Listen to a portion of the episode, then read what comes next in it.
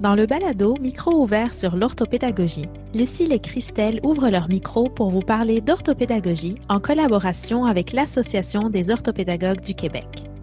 Leur objectif Démystifier ce qu'est l'orthopédagogie et vous faire découvrir la richesse de cette profession.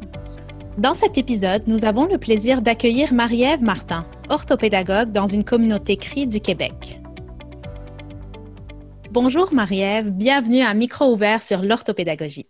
Bonjour. On est très contente d'avoir parmi nous aujourd'hui. On aime bien commencer les épisodes euh, par demander à notre invité de se présenter. Donc, euh, parle-nous un petit peu de toi, euh, de tes études, ton parcours. en fait, j'ai commencé un baccalauréat en 2011 en adaptation scolaire et sociale, profil primaire, puis qui, était fait, qui a été fait à Montréal, dans une grande ville. Euh, totalement différent d'où euh, je travaille présentement. Puis j'ai ensuite euh, travaillé en commission scolaire dans des classes d'adaptation scolaire, mais aussi comme orthopédagogue au primaire. Puis j'ai testé un petit peu avec des élèves en privé le milieu secondaire qui m'a vraiment interpellée. J'ai par la suite donc été travailler comme orthopédagogue, enseignante en milieu privé au secondaire. Puis, euh, il y a deux ans, j'ai fait le grand saut pour euh, réaliser un, rêve, dans le fond, que j'avais euh, depuis plusieurs années d'aller travailler en milieu autochtone. Et donc, mm. je suis maintenant orthopédagogue dans une communauté CRI du Québec au secondaire depuis deux ans. OK, donc tu travailles depuis deux ans dans une, école CRI et tu parles de secondaire. Est-ce que tu interviens auprès d'apprenants euh, qui ont des caractéristiques particulières? Euh, en fait, ma clientèle va être des élèves qui vont venir de classes euh, régulières, mais on a aussi des groupes modifiés, puis on a des, des groupes d'adaptation scolaire. Donc, c'est très diversifié, je dirais, ma clientèle. Ça va de 12 à 21 ans selon le regroupement. Puis, je travaille en, euh, en contexte de, de langue euh, seconde et même de langue tierce avec des élèves qui vont parler français et anglais. En tant qu'orthopédagogue, euh, dans ton milieu, quelles sont tes principales tâches? J'en ai plusieurs. Je dirais, c'est sûr que, bon, ça va être, ça va être peut-être différent de, certaines autres communautés, de certaines autres cultures autochtones dans lesquelles on pourrait se retrouver à travailler. Je dirais pour ma part, euh, je vais avoir évidemment beaucoup euh, de dépistage à faire des difficultés, surtout de faire la différence entre est-ce qu'il y a un écart dans les apprentissages. Euh, ça arrive souvent qu'on a des élèves qui ont des écarts à cause de la langue, qui vont avoir des écarts aussi peut-être dus à de l'absentéisme pour plusieurs raisons. donc, de valider, dans le fond, est-ce que c'est dû à un écart ou c'est vraiment dû à des difficultés euh, d'apprentissage ou liés à des élèves qui sont à risque. Mhm. Donc, ça, c'est vraiment une grande partie de mon travail. Euh, faire des évaluations aussi en lecture pour essayer d'aller préciser puis trouver ce sont, euh, quelles sont les difficultés. évidemment, comme la majorité des orthopédagogues, je dirais de planifier nos interventions auprès des élèves, puis d'avoir un rôle conseil avec les enseignants de l'école, rédiger tous les plans d'intervention euh, pour tous les élèves qu'on va, va voir. Puis, euh, beaucoup, beaucoup euh, travailler en collaboration, en partenariat avec les intervenants dans la communauté. Ça, c'est un, très grand rôle qu'on a. Mm-hmm. Est-ce qu'il y a des défis plus particuliers au quotidien? Définitivement. Mm-hmm. le fait, dans le fond, pour ma part, d'être dans une région qui est qualifiée d'éloignée, de très éloignée, je dirais, euh, c'est sûr que ça apporte son lot de défis. Euh, on a vraiment un moins grand accès à la majorité des ressources. Je parle de ressources euh, comme des évaluations diagnostiques, avoir l'accès à des spécialistes, euh, pour l'instant, dans ma situation, on n'a pas d'orthophoniste, puis pourtant, on a un très grand besoin sur euh, ce plan-là. Donc, c'est sûr que ça, c'est un grand défi de ne pas y avoir accès comparativement euh, à quand on travaille dans des grandes villes, dans des plus grandes villes. Et puis, ça apporte aussi comme défi de toujours avoir à se réinventer parce qu'il faut qu'on travaille avec les ressources qu'on a présentement sur le terrain. Euh, donc, ça, c'est, je dirais que ça a été un très grand défi pour, euh, pour moi mm-hmm. dans le contexte euh, où je travaille. Je voulais savoir, tu dis région éloignée, voire très éloignée, à peu près de Montréal, c'est combien d'heures? On est en moyenne pour se rendre dans ma communauté à 17 heures de route. Donc, on est quand même très éloigné. Et puis, tu parlais de justement, on, peut faire face à un manque de ressources. Est-ce qu'il y a beaucoup d'étudiants qui fréquentent votre école? L'équipe école, tes collègues euh, sont plutôt nombreux ou tu collabores avec une petite équipe? On a quand même une, grande école dans, ma situation. Euh, on est dans une école où on retrouve environ au secondaire, je dirais 400-500 élèves. Euh, donc, on est environ à 45 peut-être euh, enseignants, intervenants. Euh, on a une belle équipe école. Euh, on a des enseignants ressources qui travaillent avec moi, en fait, qui vont agir aussi à titre un peu comme les orthopédagogues. On a aussi, généralement, on peut avoir des psychoéducateurs, on peut avoir des intervenants. comme un, je travaille en contexte anglophone, donc peut-être le, le, mot ne sera pas exact, exact mais des intervenants, dans le fond, euh, de présence élève, si je peux dire ça comme ça, qui vont aussi aller travailler peut-être un peu le, côté euh, plus euh, psychoéducation. Donc, on a une belle équipe école pour une grande école, pour, pour des communautés si éloignées, je dirais.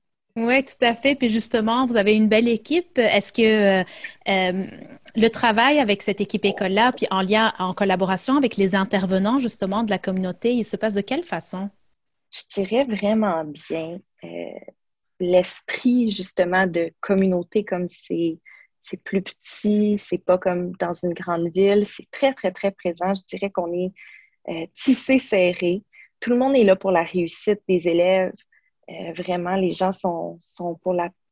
Je dirais, tout le monde est vraiment dédié à, faire réussir les élèves. Euh, je pense que le petit défi de ce côté-là, c'est que le personnel peut être très changeant d'une année à l'autre, comme beaucoup de gens euh, viennent travailler peut-être des fois de, de loin, de 17 heures, des fois même de 30 heures de route, tout dépendamment d'où ils vont habiter. Donc, c'est sûr qu'à chaque année, le personnel, ça peut changer. Ça, ça apporte un petit peu son défi. Il faut reconstruire les liens avec le personnel, mais tout le monde, je dirais, tout le monde rame dans le même sens. Tout le monde veut la réussite des élèves. Puis euh, ça, c'est vraiment ce qui fait que, c'est gagnant comme mm-hmm. équipe école. J'aime bien, tu mentionnes le lien entre euh, les membres de l'équipe est tellement important pour être solide, justement, pour venir en aide aux élèves. Euh, à titre d'orthopédagogue, est-ce qu'on pourrait dire que tu as une journée, euh, une journée type? Est-ce que tu as un horaire plutôt qui, qui est euh, stable, routinier en quelque sorte? Ça bouge beaucoup. Euh, dans mon cas, je, trouve que ça bouge beaucoup plus que quand j'ai travaillé comme orthopédagogue au sud, comme j'aime bien le dire. Donc, euh, je dirais que comparativement euh, à ce que j'ai vécu, il y a beaucoup plus de rencontres impromptues. Les gens viennent beaucoup me voir dans mon bureau directement pour discuter de certains cas. d'élèves, ils se rendent compte au fil du temps bon, que, que cet élève-là a un petit peu plus de difficultés en lecture ou que ce soit euh, justement au plan sur le, niveau de la langue, euh, langue seconde, même langue tierce, souvent quand on parle de français dans, ma communauté. Euh, donc, il y a beaucoup plus de rencontres impromptues. Donc, ça, ça chamboule souvent mon horaire. Souvent, j'ai planifié des choses, puis bon, je me ramasse à avoir des rencontres avec des enseignants ou des intervenants.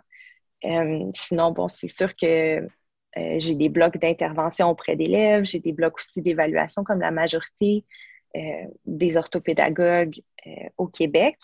Puis, je dirais un, petit plus, moi, je trouve, euh, dans mon horaire qui a changé, c'est que je fais toujours des trous dans mon horaire pour m'assurer d'être présente pour toutes les activités culturelles qui vont se passer. Mm-hmm. ça, c'est vraiment important pour moi, puis je pense que ça, ça devrait être important pour la majorité des orthopédagogues qui vont aller travailler en milieu autochtone, de, de vraiment participer à ces activités-là, ça amène vraiment un plus grand lien de confiance. On est capable de créer beaucoup plus de liens avec les élèves, mais aussi avec euh, tous les intervenants de l'école. Euh, dans, notre milieu. Ça, je pense que c'est vraiment euh, un petit plus à mon horaire qui est différent du Sud. un lien tellement essentiel. Je pense qu'on en parle presque dans chaque épisode pour accéder justement au cerveau de l'élève. comment on détermine le choix des élèves? Est-ce que ah, c'est toujours par évaluation? Est-ce que tu as des blocs d'intervention qui varient? Donc, comment ça fonctionne? En général, le choix des élèves va se faire euh, selon les recommandations des enseignants parce que le personnel est quand même changeant. Les élèves aussi peuvent être changeants. Il y en a des élèves, des fois, qui vont prendre une petite pause au secondaire euh, pour revenir peut-être plus tard dans l'année scolaire, mais aussi peut-être quelques années plus tard. Donc, on a, c'est sûr, une base d'élèves généralement qui ont euh, des notes au dossier, euh, des, recommandations qui devraient être suivies en orthopédagogie.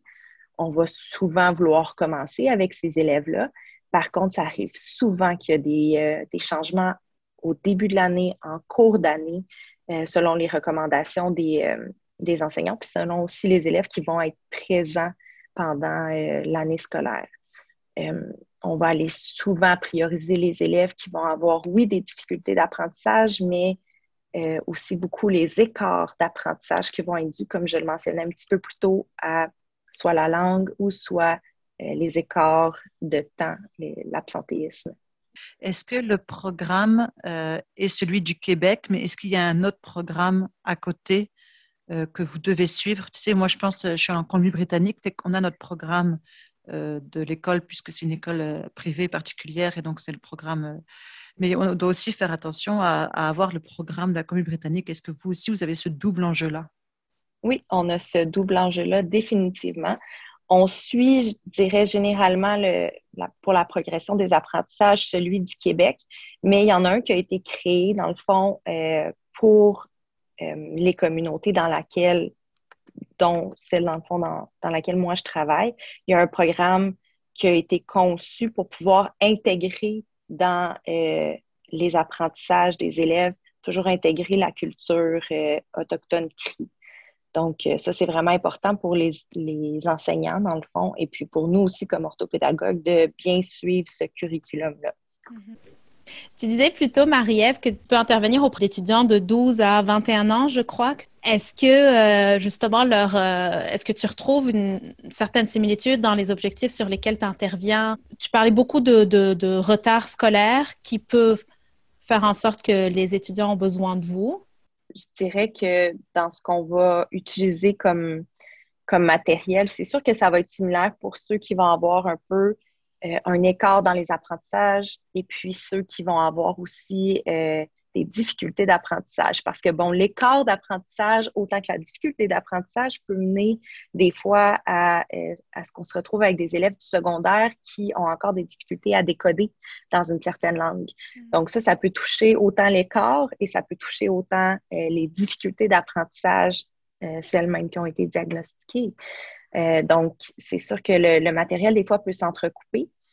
Euh, puis, bon, par rapport, euh, par rapport à l'âge, ben il y a beaucoup, beaucoup, beaucoup d'adaptations à faire parce qu'on se retrouve justement avec les, écarts ou même les difficultés à travailler avec du matériel, souvent qui c'est la réalité, je pense, souvent en adaptation scolaire pour les élèves qui sont un petit peu plus vieux au secondaire. puis qu'on est dans le décodage avec des élèves qui vont avoir 17 ans. Mm-hmm. on ne veut pas se retrouver à avoir des petites images euh, de, de chats ou. Non, tout à fait. Donc, il y a beaucoup d'adaptations à faire euh, pour le matériel pour que ça puisse être parlant pour les élèves de cet âge-là qui ont, qui ont quand même des difficultés, des fois qu'on va, on va associer un petit peu plus au primaire. Justement, pour qu'ils puissent associer une, une, valeur à la tâche, une utilité euh, à leur âge, justement.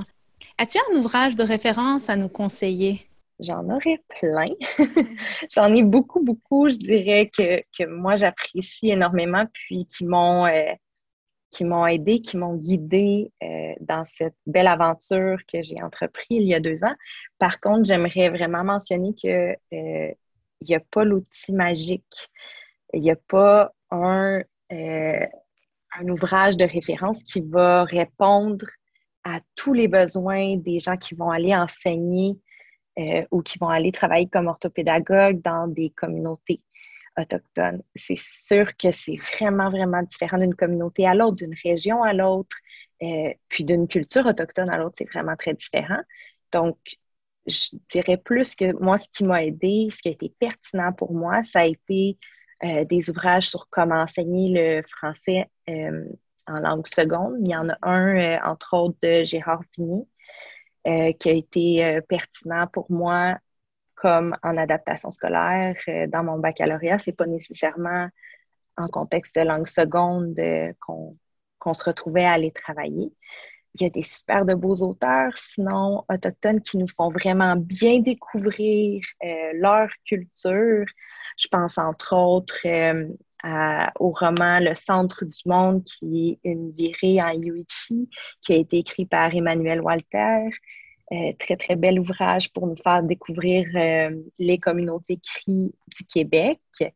Euh, sinon, je pense à Chuni de Naomi Fontaine, qui est très connue, qui, dans le fond, dans ce, ce roman-là, va nous parler vraiment de sa communauté, sa réalité, qui elle-même est une enseignante qui était retournée dans sa, dans sa communauté. Donc, ça, ce sont vraiment des, des beaux romans euh, que je conseille à tous, euh, définitivement, pour pouvoir en découvrir sur certaines euh, cultures autochtones. Sinon, il y a plein de films. Il y a un paquet de films avec Wapikoni que je vous conseille de découvrir si vous ne les connaissez pas. C'est vraiment, vraiment pertinent d'aller visionner plusieurs de leurs films beaucoup de pages. Sinon, je dirais sur les réseaux sociaux. Je pourrais en nommer à l'infini, mais bon, on s'éterniserait beaucoup, mais je pense que ça vaut la peine d'aller faire des petits travails, un petit travail de recherche euh, là-dessus, puis de voir un petit peu si on décide d'aller travailler en milieu autochtone,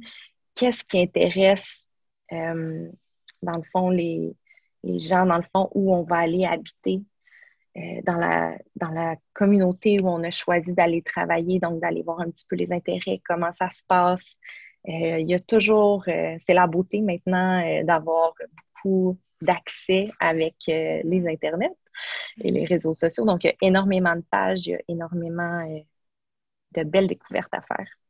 Tout à fait. L'information est présente. Hein. Il faut aller la chercher. Mais je merci pour ces belles ressources. je voulais aussi mentionner que je vais bien noter tous les liens et les références pour les mettre en dessous de l'épisode.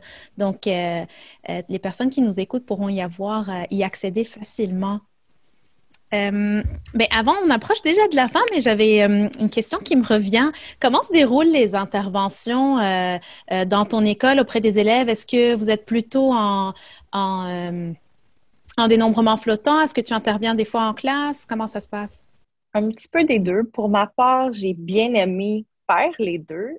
Euh, j'aime bien pouvoir aller dans une classe, avoir le pouls du groupe, puis travailler, euh, surtout quand il y a un but commun euh, dans le même groupe. Puis nous, dans ma communauté, on a des groupes modifiés, puis on a des groupes d'adaptation scolaire. Donc, j'aime bien aller pouvoir faire des interventions dans ces groupes-là.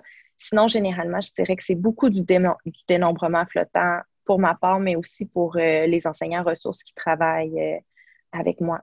Mm-hmm qui font partie de ton équipe, comme tu disais plus tôt. Oui, exactement. Est-ce que euh, tu as une anecdote qui a marqué ta carrière à nous raconter?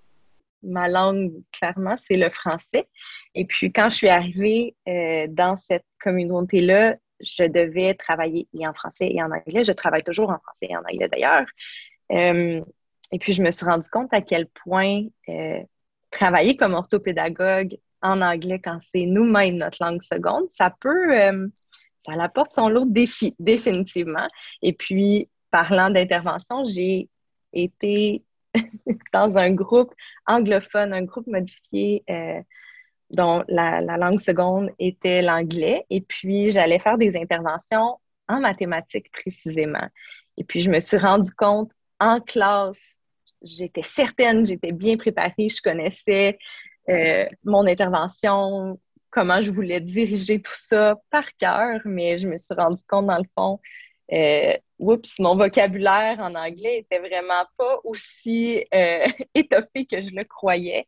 Et puis, euh, bon, j'ai vraiment beaucoup ri quand c'est cet événement-là est arrivé. Et puis, j'ai beaucoup fait rire les élèves, ce qui nous a beaucoup rapprochés d'ailleurs, parce que je leur montrais un côté euh, pas mal plus vulnérable de moi qui, oups, mm-hmm. euh, moi aussi, j'en ai à apprendre de vous. Puis, ça a été vraiment intéressant parce que les élèves m'ont beaucoup appris de vocabulaire mathématique en anglais euh, cette journée-là. Et puis aussi dans les interventions qui ont suivi avec ce groupe-là, ça, ça a été vraiment cocasse. Je dirais, on a beaucoup, beaucoup ri. J'ai beaucoup appris de mes élèves. C'était magnifique. Oh, c'est une belle anecdote. Un beau souvenir aussi. Définitivement. Est-ce qu'il y a une citation qui te motive euh, en lien avec l'orthopédagogie? Oui. Euh, ça m'avait accroché, euh, accroché l'œil quand je l'avais lu, cette situation-là. C'est de Charlie Chaplin. Et puis, ça dit Tous les enfants ont du génie. Le tout, c'est de le faire apparaître. Et puis, moi, ça me parle beaucoup comme orthopédagogue parce que je crois vraiment que tous les enfants ont du génie et que tous les enfants, les, adolescents avec lesquels je travaille, euh, peuvent tous apprendre. Tout le monde a la capacité d'apprendre. Et puis, je pense que c'est à nous, en contexte d'adaptation scolaire, à s'adapter souvent aux élèves. Puis, euh, j'y crois définitivement et j'espère que tout le monde y croit aussi que tous les enfants ont du génie et puis que notre travail comme orthopédagogue, c'est définitivement de le faire apparaître. Mm-hmm. En tout cas, tout au long des épisodes, c'est un message qui, euh, qui, revient. Donc, ça veut dire que c'est vraiment un métier qui nous tient à cœur et on veut vraiment la réussite des élèves et qu'on s'adapte à eux pour qu'on puisse après euh, les faire briller justement. Et, je trouve que c'est un beau message qu'on transmet à chaque fois, mais c'est tellement important et de nous le rappeler, c'est vraiment, euh, vraiment bien. On se part pas hein, d'un épisode à l'autre pour faire exprès, mais c'est vraiment une belle trame qui revient. Mm. Euh, merci beaucoup, Marie-Ève, pour ces partages. C'est moi qui vous remercie, James Comitten, un cri, merci. Ben, merci à toi beaucoup de nous avoir partagé ton, ta riche expérience. Merci d'avoir écouté Micro ouvert sur l'orthopédagogie. Si vous souhaitez nous partager vos commentaires ou témoignages, que vous soyez orthopédagogue, enseignant, apprenant ou parent, écrivez-nous à l'adresse balado à N'oubliez pas de vous abonner à notre balado pour être informé de la diffusion de notre prochain épisode.